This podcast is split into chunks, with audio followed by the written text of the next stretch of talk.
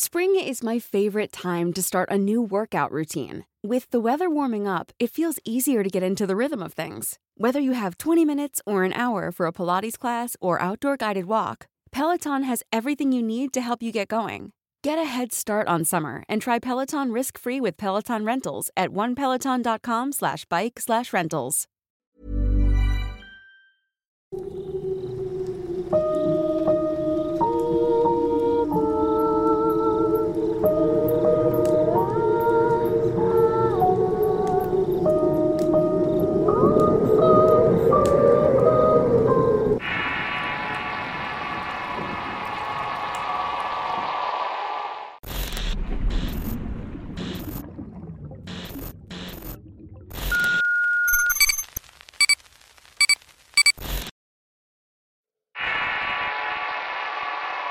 Madre Lago. Historia escrita y adaptada por Álvaro Ramos para relatos de horror. Un montón de problemas familiares me había llevado a tomar la decisión de contarle a mi familia la verdad sobre la muerte de mi hermano. Su tío murió ahogado por mi culpa. Le dije a las niñas y a mi esposa con lágrimas en los ojos. Pocas veces sentí tanta vergüenza, pero durante años tratamos de manejar la muerte de Mario como un accidente. Mi madre nunca me perdonó y aunque no lo acepte, esa es la razón de nuestro distanciamiento. Estoy cansado de cargar las culpas ajenas. Pero es mi culpa y es tan grande que los demás aprovechan para añadirle las suyas. De verdad amaba a mi hermano. Era siete años menor que yo y lo único que buscaba era tenerlo cerca y protegerlo. Nunca quise que le pasara algo. Mi padre murió de un infarto cuando yo tenía 12 y Mario apenas tenía 5 años. No comprendía bien lo que había ocurrido. Desde muy pequeño me dediqué a trabajar para ayudar en la casa y era el hermano mayor y el único apoyo de mi madre. Conforme crecíamos el instinto protector también lo hacía. Trataba a mi hermano como si fuera mi hijo y lo cuidaba y lo defendía y trataba de darle todo lo que mi padre no le pudo dar. Mi padre era pescador y tenía su propia lancha. Con eso mantenía la familia. Cuando se fue alguien tenía que hacerse cargo y ese alguien era yo. Mario comenzó a acompañarme a la pesca desde muy chico y le gustaba mucho nadar y pescar. Era muy bueno arponeando y podía soportar mucho tiempo la respiración. Él tenía 16 años cuando murió. Todos dicen que pude hacer más, pero si hubieran estado allí, quién sabe cómo hubieran reaccionado. En aquellos años la situación estaba muy crítica y los peces escaseaban y no alcanzaba para todos. Mi hermano y yo éramos los más pequeños de todos y por eso los pescadores más grandes aprovechaban. Ellos tomaban los mejores turnos para pescar y también acaparaban las zonas con más peces. Además que cuando era la hora de pedir apoyos gubernamentales nunca nos tomaban en cuenta. Yo siempre decía que cuando creciera más iba a poder tomar el lugar que nos merecíamos pero Mario no pensaba de igual manera. Él desde muy chico siempre nos vio a mi madre y a mí trabajar para que no faltara nada en la casa. Desde chico se tuvo que fumar nuestros reclamos y nuestros enojos por la falta de dinero. Vivíamos al día y no vivíamos como queríamos, pero no faltaba nada. Yo estaba adaptado a su vida, pero Mario no. Mario siempre quiso tener más dinero, en especial cuando a mi madre le detectaron diabetes. Gastábamos mucho dinero en medicamentos y medicinas. Eso sin mencionar que debía llevar una dieta especial. Eran tiempos difíciles y los tiempos así no son para cualquiera. Cierto día mientras regresábamos de pescar, Mario me dijo, me voy a ir a los Estados Unidos, ya tengo dinero ahorrado. La próxima semana sale un camión para Juárez. Su noticia me cayó como un balde de agua fría. Mi hermano llevaba meses quejándose de todo, de la falta de dinero y de la falta de oportunidades. Había dejado la escuela porque quería trabajar y aunque la verdad lo dejó porque no le gustaba. No estaba acostumbrado a sacrificar nada y todo lo quería de inmediato, de lo cual tomó parte de mi culpa, sobre todo por tratarlo como un hijo y no como mi hermano, por no dejarlo sufrir como sufría yo y por no dejarlo ver la realidad de nuestra situación.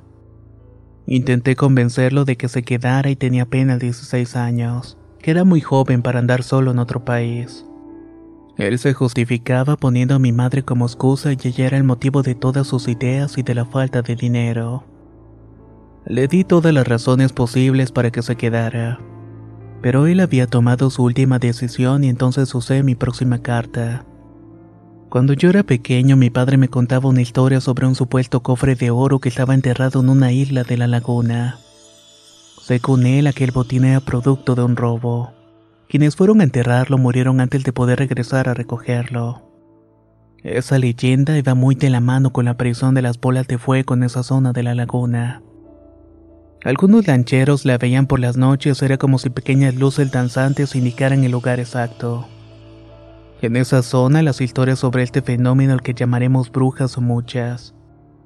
Todos las han visto y quienes han llegado hasta ellas encuentran tesoros escondidos en la tierra. La parte negativa de la leyenda era quienes desenterraban aquel tesoro recibían una maldición. Le conté a Mario aquello, pero no como una leyenda, sino más bien como algo verdadero. Le dije que mi padre siempre quiso buscar el tesoro, pero nosotros éramos muy pequeños para acompañarlo. Cuando le dije que con esa cantidad de oro podremos hacer cualquier cosa, Mario se interesó. Me dijo que si lográbamos encontrar ese tesoro antes de que saliera su camión se quedaría. De lo contrario, su plan continuaría a marcha. Lo único que buscaba yo era ganar un poco de tiempo. Le dije que para no levantar sospechas era mejor ir a aquella isla de noche. Debíamos esperar a que las brujas nos indicaran el camino y comenzar a cavar. Eso fue justamente lo que hicimos. La noche que pasó todo esto, llegamos remando hasta la isla y no había luces más que las de la ciudad del otro lado. Estuvimos esperando ver una de las supuestas brujas, pero nunca vimos nada, ni siquiera una luz danzante. Pasaban las horas y Mario comenzaba a desesperarse y de pronto dijo ver una luz entre los árboles. Ahí está, esa luz se mueve entre los árboles, me dijo. ¿Hacia dónde? Justo en línea recta. La vi pasar entre los árboles. Es pequeña como una vela, me dijo. Nos quedamos viéndose la isla y debíamos tener mucho cuidado. Pisar cualquiera de las islas sin permiso podía causarnos problemas con la ley. Así que si íbamos a bajarnos sería porque realmente habíamos visto algunas de esas luces. Esa noche la laguna estaba en calma y era primavera y el ruido de las cigarras era estruendoso en el lugar. El aleteo de algunas aves nocturnas nos acompañaban hasta que de pronto nuestras lanchas comenzaron a moverse de manera violenta. Se sacudía de un lado para otro y era como si estuviéramos en mar abierto. Cada segundo que pasaba era más difícil de poder sostenernos en la embarcación. Intenté acercarme a mi hermano que con el movimiento por ser muy delgado daba saltos dentro de la lancha. Cuando estuve lo suficientemente cerca, algo lo jaló al agua. Mario cayó y a pesar de ser un gran nadador no podía mantenerse a flote. Intentaba agarrarse del bote pero algo se lo impedía. Por más que yo extendía uno de los remos le era imposible sostenerse. Era como si estuviera enredado con algo bajo el agua. No me quedaba de otra y tenía que meterme al agua y ayudarlo a salir. Tenía miedo de que en su desesperación me terminara ahogando a mí pero tampoco iba a dejarlo ahogarse. Iba a aventarme cuando un horrible rostro salió del agua y me asustó. Caí de espaldas en el bote y fue en esa fracción de segundos en que Mario se hundió y no lo volví a ver más. Simplemente desapareció con el agua. Con el movimiento las linternas habían caído al agua y mi reacción fue remar hacia la playa de la isla. Tenía la esperanza de que lo hubiera llegado nadando pues estábamos muy cerca. Remé lo más rápido posible y sabía que había algo dentro del agua. Eso me daba mucho miedo. Tenía la adrenalina al tope y no sentía las manos y mis oídos solo se escuchaba ese ruido como cuando se te tapan. Me bajé de la lancha y cuando pisé la arena me desplomé. Abrí los ojos casi una hora después, pero ya no estaba en la playa. Desperté en un pequeño jacal hecho de troncos y ramas secas. Estaba recostado en un catre de petate y junto a mí estaba una niña como la edad de mi hermano. ¿Quién eres? ¿Dónde está Mario? Pregunté, pero no me respondía. Dime, ¿cómo llegué aquí? Mario también se salvó. La muchacha se quedó callada unos segundos y después me dijo, te recogí en la playa pero no había nadie más. Tu lancha está amarrada para que no se la lleve la corriente. Vete antes de que ella regrese. Yo estaba más preocupado por mi hermano que por averiguar a qué se refería con ella. Salí del pequeño jacal e intenté buscar el camino a la playa. Todo el lugar estaba rodeado de árboles y ni siquiera la luz de la luna podía alumbrar el camino. Me di cuenta que estaba dando vueltas cuando regresé al mismo punto. Le pedí a esa niña que me ayudara a salir, pero me respondió que el camino era sencillo. Solo sigue el sonido de las olas. No estaba para acertijos. ¿Cómo demonios iba a escuchar las olas de la laguna si esas malditas cigarras no dejan de hacer ruido? Regresé a la casita y tomé del brazo a la niña y mi intención era obligarla a que me llevara hasta la lancha. Tenía que encontrar a mi hermano, pero justamente cuando intenté sacarla de su casa, una voz femenina preguntó: ¿Quién es él, Alondra? Por la cara de la niña y su manera de temblar sabía que esa mujer no era para nada buena. Me quedé callado, solté el brazo de la chica y muy lentamente le hice una señal de que se quedara callada. Mientras tanto yo daba pasos hacia atrás para poder salir de allí. Escuché el crujido de la madera que me anunciaba que aquella mujer se acercaba a nosotros. Di vuelta para salir corriendo lo primero que vi en la puerta fue un poco de humo. Era un humo negro que se mantenía tapando la salida. Ese humo poco a poco se comenzó a materializar enfrente de mí y el cuerpo era de una mujer vieja, gorda y alta. Los brazos también eran robustos y flácidos. Sus uñas parecían garras de gato y tenía los pies hinchados y llenos de verrugas. Su cara era de lo peor. Tenía la piel de la cara como la de un guajolote muy arrugada, cosa que hacía que sus ojos negros se vieran más hundidos. La piel del cuello también le colgaba y se veía asquerosa. Lo más impactante eran sus dientes. No eran dientes normales. Parecían pequeñas sierras como los dientes de los peces de aquella laguna. Aquella aterradora imagen fue muy impactante. Me quedé inmóvil ante su presencia y no podía moverme ni tampoco hablar. Parecía que fuera una estatua. A él te lo recogí en la playa, mamá lago, dijo Alondra con la cabeza agachada. La mujer caminó hacia mí comenzó a olfatearme y me tocó la cara con esas horrendas manos rasposas al verme llorando lanzó una risa escandalosa. Se notaba que disfrutaba verme aterrado. Ya sé quién es, venía con el otro. Duérmelo y prepáralo. Nos va a servir para varios días dijo la mujer y salió de la cabañita. Alondra me recostó en el piso y mi cuerpo seguía sin responder y podía escucharlo todo. Algo en su rostro me decía que ella no estaba feliz y que no estaba de acuerdo con lo que sucedía en ese sitio. Poco a poco comencé a recuperarme y a hablar y le dije, déjame ir, mi hermano está perdido y lo tengo que encontrar. Somos lo único que tiene mi madre y además pronto me voy a casar. Si me matas, por favor entiérrame para que Sandra y mi madre nunca encuentren mi cuerpo. Alondra se quedó sorprendida y se me quedó viendo y me puso una mano en la frente y cerró los ojos. Cuando los abrió su cara había cambiado por completo. Se incorporó de inmediato y volteaba a todos lados de manera nerviosa. Estaba como asegurándose de que nadie la estuviera viendo. Te voy a dejar ir pero no te puedo llevar hasta tu lancha. Vas a tener que correr por toda esa vereda me decía mientras me desamarraba. Cuando llegues a donde el camino se parte en dos, toma la vereda de la derecha. Esa te saca hasta la playa. Por nada del mundo voltees y no importa que escuches. Y otra cosa, tu hermano está muerto. Así que si escuchas su voz, no voltees. This podcast is brought to you by eHarmony, the dating app to find someone you can be yourself with. Why doesn't eHarmony allow copy and paste in first messages? Because you are unique, and your conversations should reflect that. eHarmony wants you to find someone who will get you. How are you going to know who gets you? If people send you the same generic conversation starters, they message everyone else. Conversations that actually help you get to know each other. Imagine that. Get who gets you on eHarmony. Sign up today. Ryan Reynolds here from Mint Mobile. With the price of just about everything going up during inflation, we thought we'd bring our prices down. So to help us, we brought in a reverse auctioneer, which is apparently a thing. Mint Mobile unlimited premium wireless. Ready to get 30, 30, bit to get 30, bit to get 20, 20, 20, bit to get 20, 20, bit to get 15, 15, 15, 15 just 15 bucks a month. So, Give it a try at mintmobile.com slash switch. $45 upfront for three months plus taxes and fees. Promo for new customers for limited time. Unlimited more than 40 gigabytes per month. Slows. Full terms at mintmobile.com. ¿Qué tal te vendría una limpia de primavera? Sin duda la llegada de una nueva estación es la oportunidad perfecta para traer mejor energía a tu vida, incluyendo abundancia y dinero en efectivo por tus compras diarias gracias a iBota. Así es, y lo mejor es que no tendrás que recurrir a la brujería para traer riquezas. Solo descarga la aplicación de iBota totalmente gratis.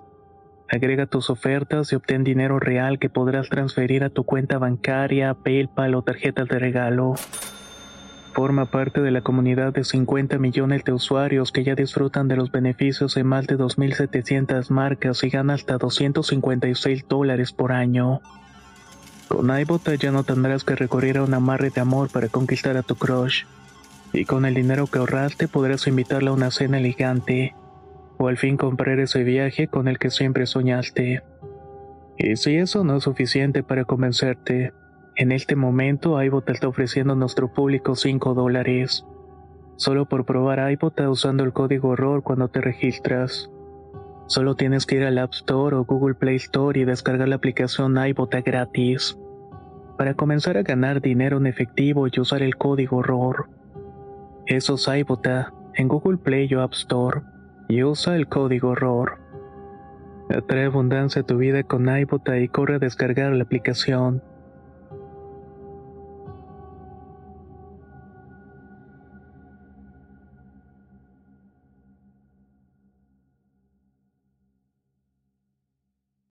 Salí corriendo de la casa y tomé el camino que me había dicho la chica.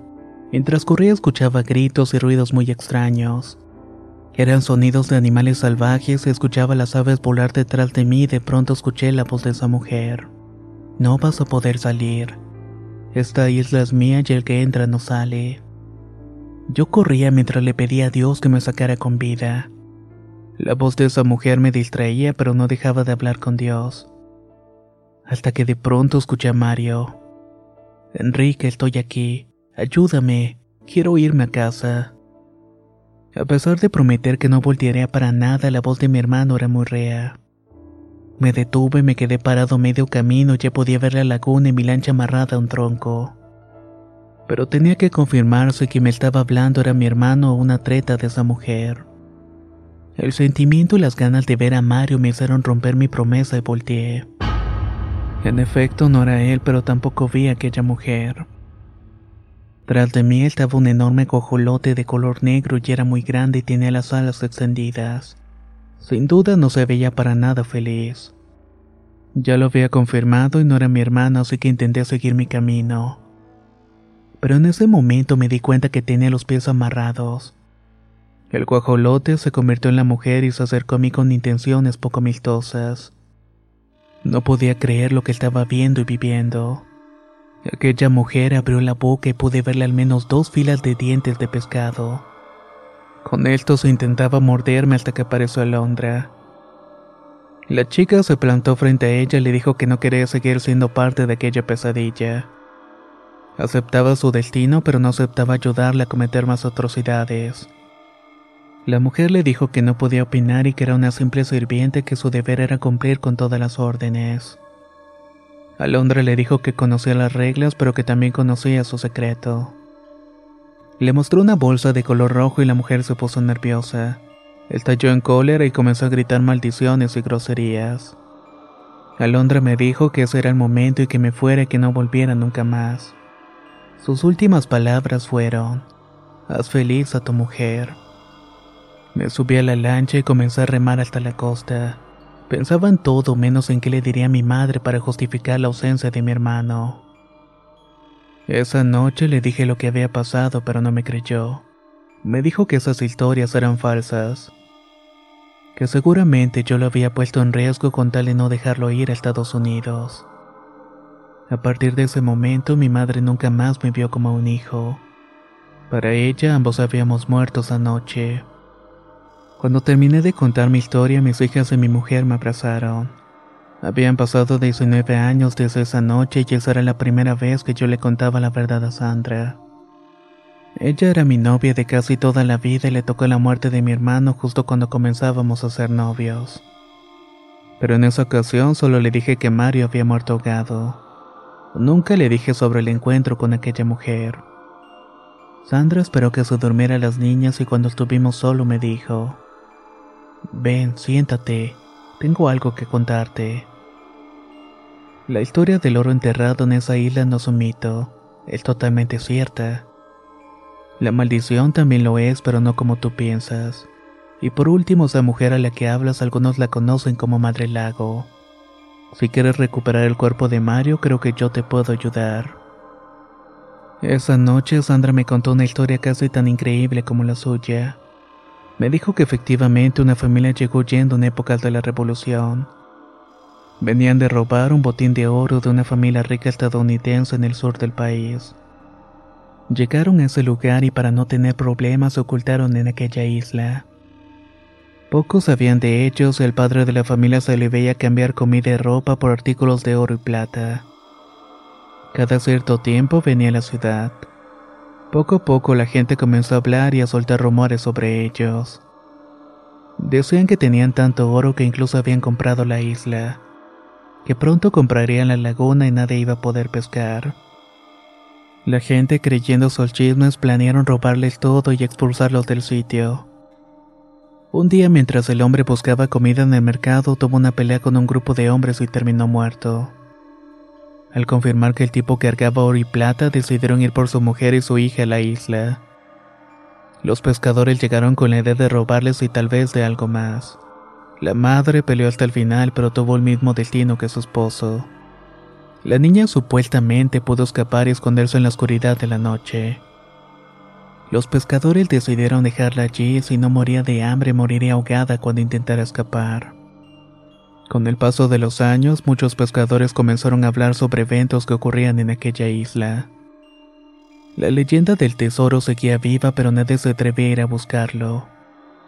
Los pocos que lo intentaron nunca volvieron y en el pueblo se comenzó a escuchar el nombre de Madre Lago, el supuesto espíritu que cuidaba la laguna y ese lugar en particular. Muchos decían que era aquella niña quien para sobrevivir vendió su alma a antiguos espíritus. Estos a cambio le dieron la misión de proteger el lugar y también el tesoro de la familia. En 1972 se robaron a la hermana de mi madre, me dijo Sandra. Ella tenía 15 años y según lo que dijeron la fueron a ofrecer a Madre Lago a cambio de favores. Nunca la volvieron a ver y tampoco quienes se la habían robado. Muchas veces mi abuelo intentó ir a buscarla a la isla pero siempre pasaba algo y no podía ni siquiera llegar. Por alguna razón siempre pensaron que ella estaba allí y que Madre Lago no la dejaba salir. Sandra me dijo que la hermana de su madre se llamaba Londra que al escuchar mi historia confirmó lo que sus abuelos siempre creyeron, que ella se encontraba ya atrapada. Mi suegra, Sandra y yo fuimos a la isla de Madre Lago. Ellas cargaban una caja y yo iba cargado de imágenes de Dios. Por alguna razón ellas no tenían miedo. En cambio yo no quería volver a revivir lo sucedido aquella noche 19 años atrás. Llegamos a la isla sin contratiempos. Bajamos y el lugar parecía no haber cambiado en años. Caminamos por una vereda entre los árboles y antes de adentrarnos más en esa selva, Londra apareció frente a nosotros. No dije nada y dejé que ellas hicieran todo. Mi suegra abrió la caja y sin decir nada comenzó a sacar fotos de la familia y algunos artículos personales. Mi esposa hizo lo mismo con fotos de nuestras hijas. Lo último fue un vestido celeste que mi suegra cargaba. Este iba a ser tu vestido de 15 años. Le dijo mi suegra a Londra y comenzó a llorar. La pequeña muchachita no había envejecido un solo día. Por cierto, se acercó lentamente a su hermana y la abrazó. Sandra se acercó a ellas y las tres se fundieron en un emotivo abrazo. Yo estaba acostumbrado con todo eso y ese lugar no era como lo recordaba. Para mí esa isla no era más que un lugar de pesadilla maldad pero ese día se había convertido en un lugar de encuentro para una familia. Sé que no me lo van a creer, pero cuando se separaron, Alondra ya no era una jovencita. Ahora era una mujer de más de 50 años. Le agradecí por ayudarme aquella noche y ella me agradeció por cuidar a su hermana y a su sobrina. Alondra nos dijo que esa noche para poderme dejarme ir tuvo que acabar con Madre Lago, aún sabiendo que eso significaba ocupar su lugar. Ahora yo soy la encargada de cuidar la laguna en la isla. Aquí moriré sin poder abrazarlas de nuevo, pero con la certeza de que estamos cerca, nos dijo la mujer. Alondra o Madre Lago, como la conocemos ahora, me entregó el cuerpo de Mario. Esta apareció flotando en la laguna junto a la lancha en la cual habíamos llegado. Tuvieron que pasar muchos años para que yo pudiera darle el descanso que se merece mi hermano. Ahora él está con mi madre juntos como ella siempre quiso. Sé que no me perdonó en vida. Pero una tarde una de mis hijas me dijo que su abuela las había visitado y le dijo que me quería mucho. Supongo que al final logró cambiar su opinión. ¿Qué les ha parecido la historia que han escuchado el día de hoy? Sin duda alguna una anécdota bastante particular. Pero queremos saber tu opinión, así que déjala conocer en los comentarios. Nos escuchamos en el próximo relato.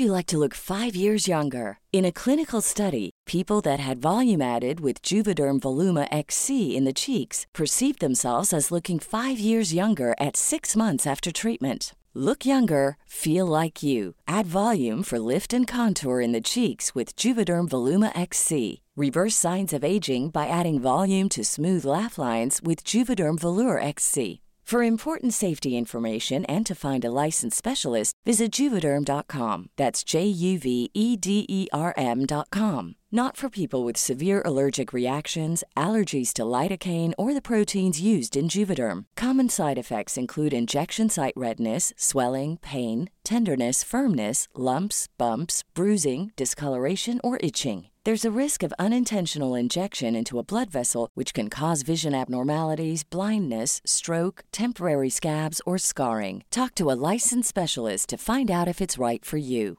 Hey, folks, I'm Mark Marin from the WTF Podcast, and this episode is brought to you by Kleenex Ultra Soft Tissues, your ally to help tackle your allergy symptoms this season. I love the change of seasons, but nobody loves pollen and all those other things floating in the air that make you sneeze during this nice weather. Kleenex Ultra Soft Tissues are hypoallergenic and allergist approved, so fight back against watery eyes and runny noses without worrying about irritating your skin. For this allergy season, grab Kleenex and face allergies head on.